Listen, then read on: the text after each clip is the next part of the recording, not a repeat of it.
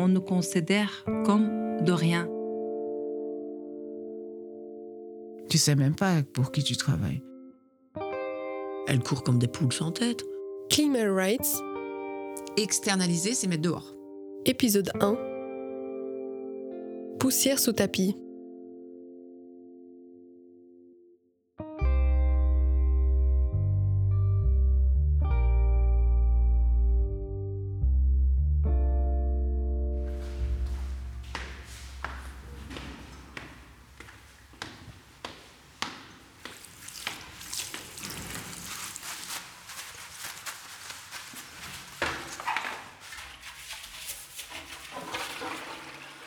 Moi, euh, Sinadia, je suis ouvrière. Euh, ça, fait, ça fait presque 13 ans que je travaille euh, dans le nettoyage.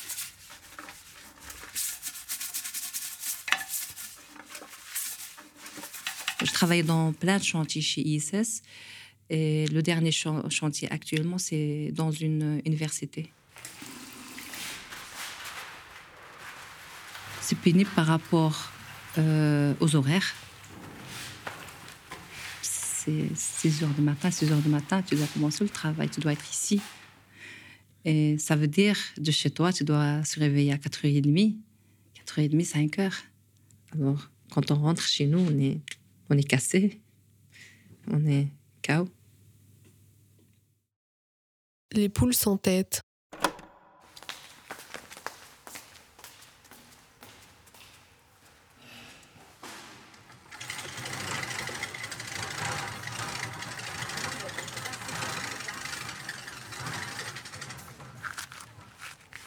Imaginez-vous qu'il y ait ces filles qui partent à 9h, qui commencent à 9h, elles sont parties à 5h de chez elles.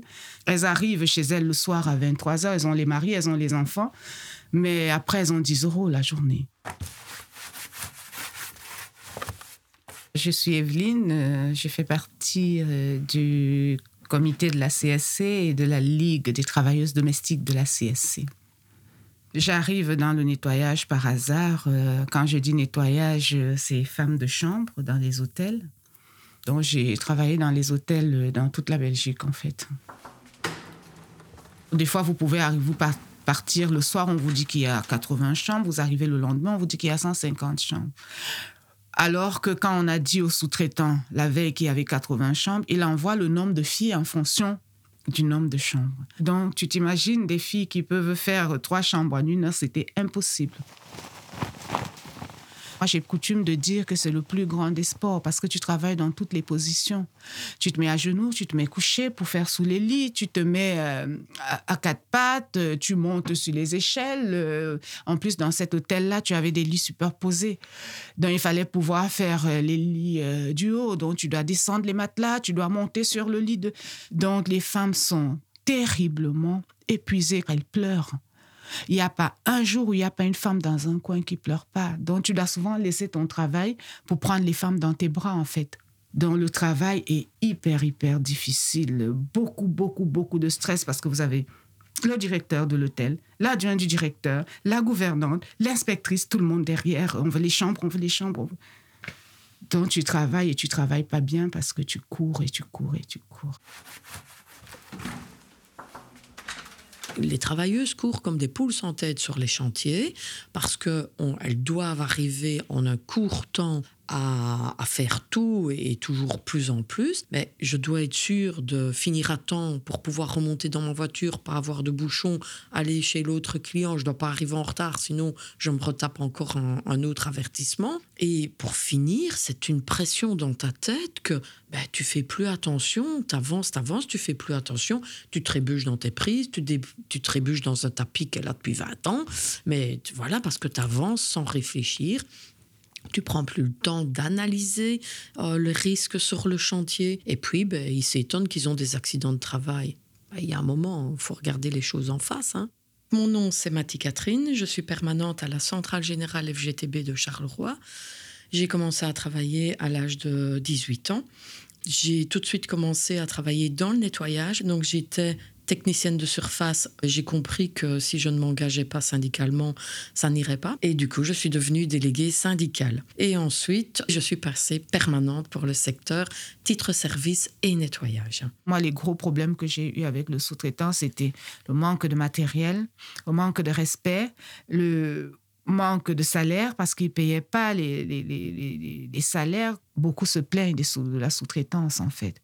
Parce que malheureusement, la sous-traitance, c'est souvent les personnes euh, vulnérables. Et les patrons, sachant que c'est des personnes vulnérables, se permettent tout, en fait.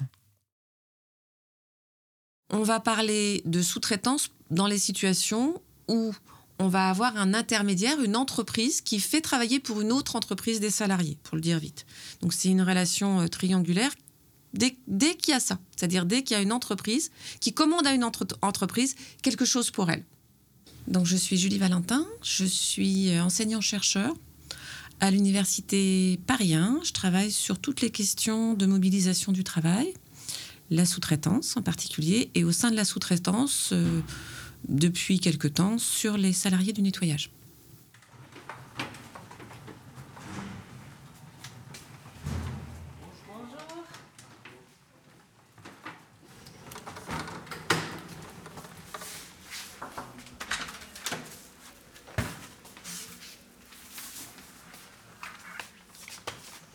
Moi, la tendinite, ça commence euh, au niveau de mon bras et j'ai un début d'hernie discale.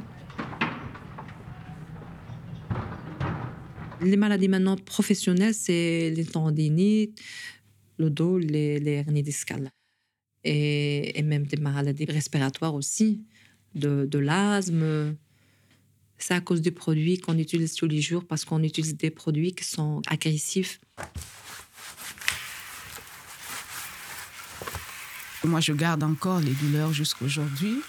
Moi, par exemple, vous voyez, je tout saute. J'ai consulté beaucoup de médecins pour ma jambe, pour mon poignet, pour ma gorge.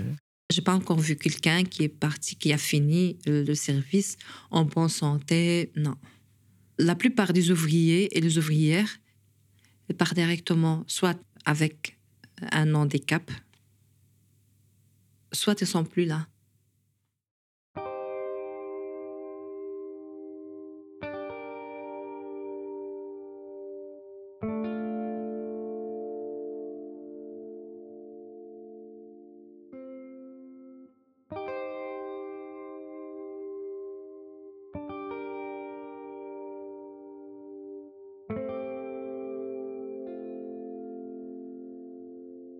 Un système bien rodé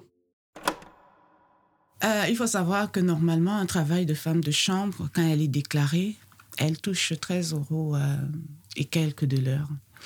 Mais la femme de chambre non déclarée, comme la majorité, elles sont payées à la au nombre de chambres. Ça veut dire, tu vas arriver, ça dépend de l'hôtel, ça dépend de la tête de l'inspecteur, ça dépend de la tête du sous-traitant, qui te dit, euh, vous êtes payé trois chambres 10 euros, trois chambres de l'heure. Hein. Ça veut dire tu dois faire trois chambres pour avoir 10 euros. À l'inspection du travail, ils m'ont dit que normalement, je dois compter l'horaire de travail à partir du moment où je monte dans la camionnette. Donc, si moi je compte ça, c'est de 6h30 à 22h. Et je crois que la plus grosse journée que j'ai faite en, en termes de sous, c'était, je ne sais pas si j'ai atteint déjà 50 euros. De, de, de 6h30 à 22h. Je m'appelle Louis Van Gineken et je suis journaliste indépendant depuis 4 ans. Euh, je travaille régulièrement avec le magazine Médor. Le secteur du nettoyage est particulièrement euh, concurrentiel. Donc, comme il y a énormément d'entreprises qui se disputent les mêmes clients, bah, la technique, c'est de proposer des prix moins chers que les autres. C'est comme ça qu'on aura le contrat. Sauf qu'il n'y a pas 36 façons de proposer euh, du travail moins cher pour, pour le même service. Mais donc, évidemment, ça se reporte sur les travailleurs, qui vont donc être payés moins il y a toute une série de stratagèmes, donc de fraude sociale organisée, c'est-à-dire qu'ils vont euh, euh, soit payer au noir certains, euh, certains travailleurs, les mettre en, chômage temporaire ou technique, en congé sans solde, etc. Donc ça, c'est une série de mécanismes qui permettent en fait de de l'argent, à la fois de payer moins cher les travailleurs et surtout de ne pas payer les charges sociales patronales, c'est-à-dire ce qui va à la sécurité sociale. Et donc, une entreprise va déléguer à une autre entreprise, qui va déléguer à une autre entreprise, et ainsi de suite. Parfois, on a des, dizaines de chaînons de sous-traitance. Quoi. Et donc, c'est le moyen parfait pour en fait, perdre la trace des travailleurs, et donc, en fin de compte, employer des travailleurs euh, qui sont... Euh, euh, en situation irrégulière, de travailleurs étrangers qui ne parlent pas la langue et donc qui ne sont pas capables de comprendre les consignes, par exemple, ce qui va entraîner des, accidents du travail, qui va faire qu'ils sont moins à même de se défendre socialement quand il y a des abus dans leurs conditions de travail, par exemple. Quand tu vas travailler normalement, on te demande ta pièce d'identité pour te faire un contrat et ils te demandent pas. Ils te disent euh, tu commences quand, tu travailles quand. Moi, comment j'ai su, c'est le bouche à oreille. Les gens avec qui j'avais fait dans l'hôtel ici à Bruxelles qui m'ont dit ah mais il y a un hôtel qui ouvre, tu peux appeler tel tu travailles, tu commences à travailler. Hein. Tu connais même pas pour qui tu travailles. Ils font quelques contrats à certaines, mais c'est des contrats de 2-3 heures. Elles travaillent comme nous de 6 heures à 22 heures, mais elles ont 2-3 heures au cas où il y a un contrôle. C'est n'importe quoi. Toutes les femmes de chambre sont étrangères, en fait. Moi, partout où j'ai travaillé, il n'y a aucune femme de chambre belge. Si tu vois une belge, elle est. Euh, la patronne, elle est. Euh, les filles qui travaillent dans les hôtels en Belgique, beaucoup, c'est les filles de l'Europe de l'Est. Elles, elles sont comme des machines, elles travaillent comme des machines, dont elles devaient être valorisées, mais elles ne sont pas valorisées. Ce sont des filles qui arrivent au travail le matin, elles disent pas un mot. Les seules pauses qu'elles prennent, c'est pour euh, fumer leurs cigarettes. Elles travaillent comme elles sont traitées. Ce sont elles qui sont violées. Ce sont elles qui sont les filles de l'Europe de l'Est. Ce sont celles qui subissent le plus de ces violences euh, au, au, travail, dans les hôtels. Hein. Encore une fois, on revient à l'hôtel.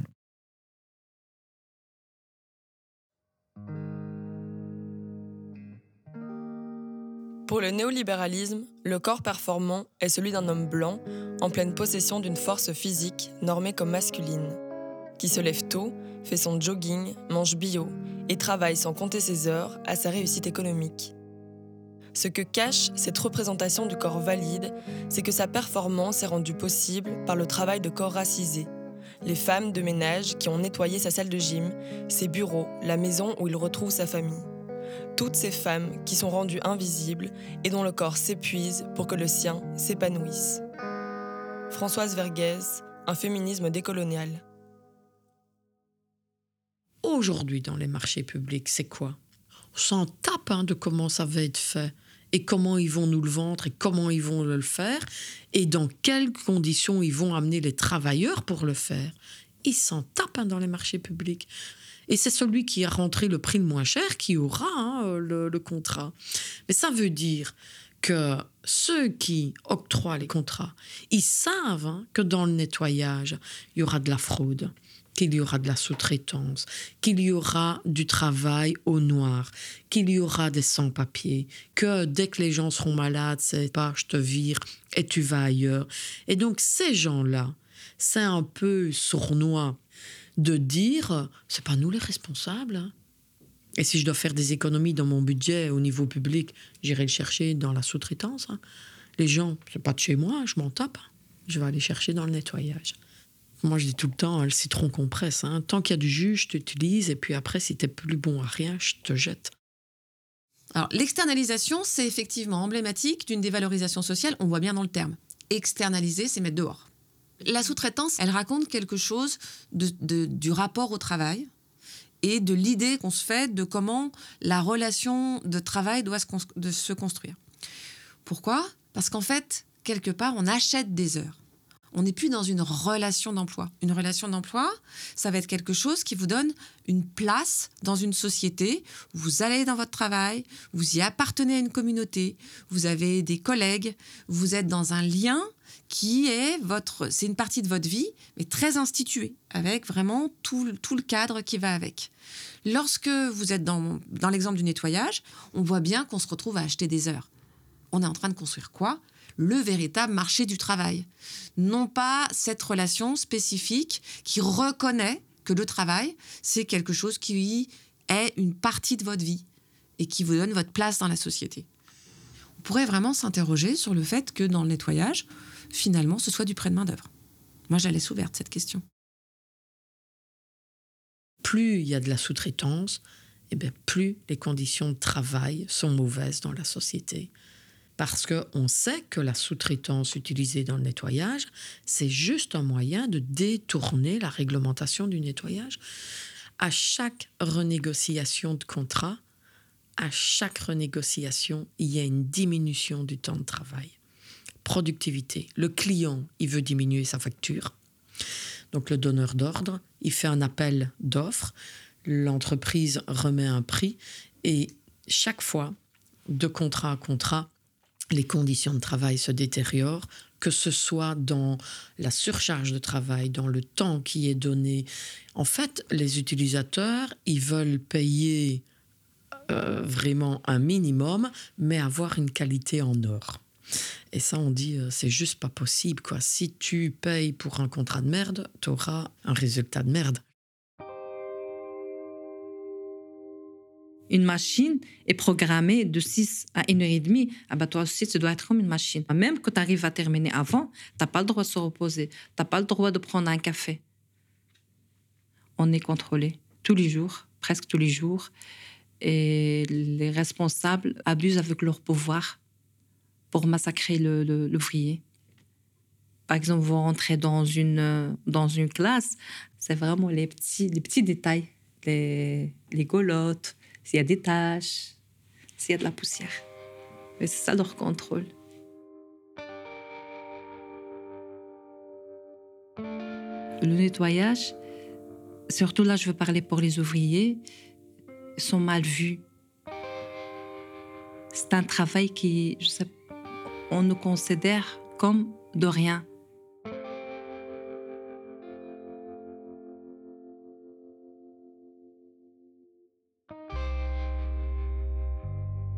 Moi, un jour, j'ai tout cassé. Dans une chambre, j'ai tout balancé. Je suis tombée dans les pommes aussi. Euh, et, euh, moi, je me suis retrouvée en train de... Tout le monde me versait de l'eau dessus. Et j'étais pas la seule comme ça. Moi-même, j'ai versé de l'eau à beaucoup qui tombaient. Tu vois, une qui... Le regard commence à fuir, le regard commence à fuir. Tu lui dis, assieds-toi tu lui donnes n'importe quoi de sucré que tu as, tu. On faisait comme on pouvait en fait.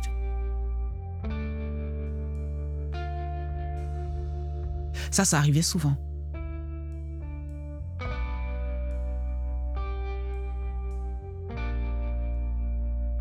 C'est des femmes qui n'ont pas le choix en fait.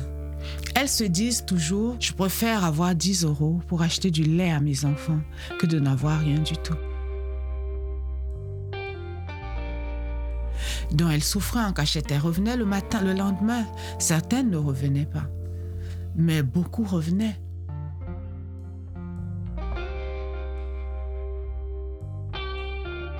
Je ne sais pas comment décrire ce monde-là. C'est un monde que j'ai découvert. Euh,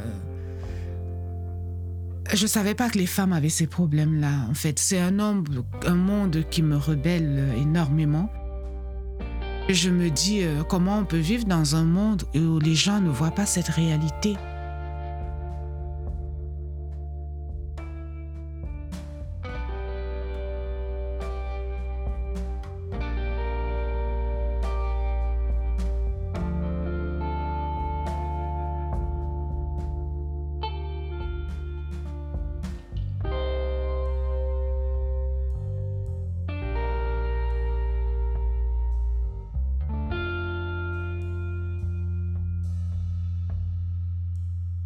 Merci à Evelyne, Nadia, Catherine, Julie et Louis. Certains noms étaient modifiés afin de garantir l'anonymat. Avec la guitare de Dan Samir Morillo. Un podcast réalisé par Juliette Cordemons, Lou Lampart et Nadia Vossen.